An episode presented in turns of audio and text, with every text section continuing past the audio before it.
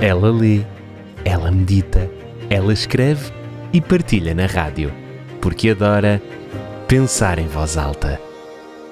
Com Wilma Vieira. Aquela experiência que eu fiz com os meus pacientes foi incrível. Naquela manhã de quarta-feira, ao acordar, eu propus um desafio para mim mesma. Naquele dia, eu iria oferecer pelo menos um elogio a cada paciente que eu examinasse.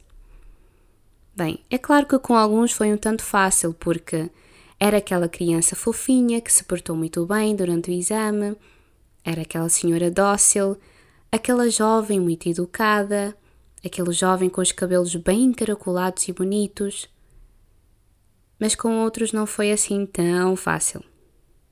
Pela cara fechada, pela falta de delicadeza, pelas reclamações, por causa daquele olhar fulminante da cabeça aos pés em modo de condenação e um tanto de desprezo pelos meus 154 centímetros. Hum, é a menina que vai me examinar? E eu, um pouco sem graça, respondi: Sim, sou eu que vou examiná-lo, senhor. Bem, a verdade é que para cumprir com sucesso o meu desafio, eu teria que encontrar um elogio também para essas pessoas que não eram assim tão agradáveis. A verdade é que ao chegar ao final do dia, eu senti uma sensação de muita gratificação, porque eu vi sorrisos a nascerem nos rostos daquelas pessoas, eu vi caras fechadas a serem desmanchadas por causa de uma palavra de apreço que talvez já não ouviam há tanto tempo. E essa experiência me fez refletir sobre algumas coisas. Uma delas é que, sim, é possível nós encontrarmos coisas boas para falarmos mesmo daquela pessoa. Sabes aquela pessoa mais difícil que tu conheces? Sim, tu podes encontrar uma qualidade nela que possa ser digna de admiração e apreciação. Outra coisa que eu estive a refletir também é que, sabem, muitas vezes as pessoas são conhecidas por causa das nossas palavras. Muitas pessoas são conhecidas por causa das coisas que nós dizemos. Talvez muita gente não vai ter a oportunidade de conhecer verdadeiramente e pessoalmente alguém, mas ela vai ficar com uma noção dessa pessoa por causa das palavras que eu usei para descrevê-la. Eu posso ter tido uma experiência não muito agradável com alguém e por causa disso eu vou transmitir isso a alguém e essa pessoa também vai ficar com essa ideia da outra.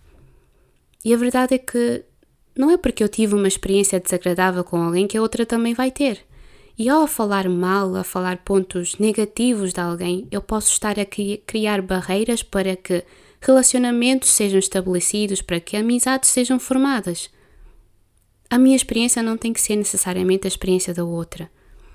Isso me faz lembrar das palavras de Jesus o Mestre dos Mestres. Em Mateus 12, do 33 ao 37, ele fala sobre a importância das palavras.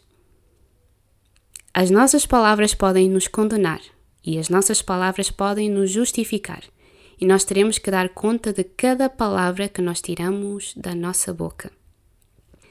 E aquilo que nós vamos tirar da nossa boca depende muito mais do estado do nosso coração do que se a outra pessoa é realmente boa ou má.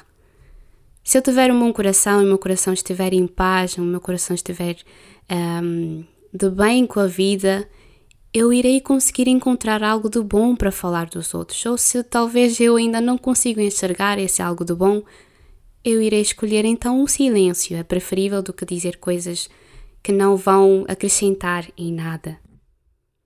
E se eu hoje pudesse falar ao coração de alguém, eu diria: pense bem antes de falar. Pense bem antes de dar a conhecer alguém a outra pessoa, porque tu podes deixar aquela pessoa com vontade ou sem vontade de conhecer verdadeiramente a outra pessoa. E se porventura estiver a falar com algum coração que esteja a sofrer porque ouviu alguém a dizer algo de mal, eu iria dizer as palavras de Eclesiastes capítulo 7, verso 21. Não apliques o teu coração a todas as palavras que tu ouves. Aprenda a filtrar aprenda a escolher que palavras levarás em consideração. Se eu pudesse falar ao coração de alguém, ai como eu diria essas palavras. Mas de alguma forma eu sinto que alguns alguém me ouve. Alguém ouve os meus pensamentos. E essa é uma das razões pelas quais sabe tão bem pensar em voz alta. Ela lê, ela medita, ela escreve e partilha na rádio, porque adora pensar em voz alta. Com Wilma Vieira.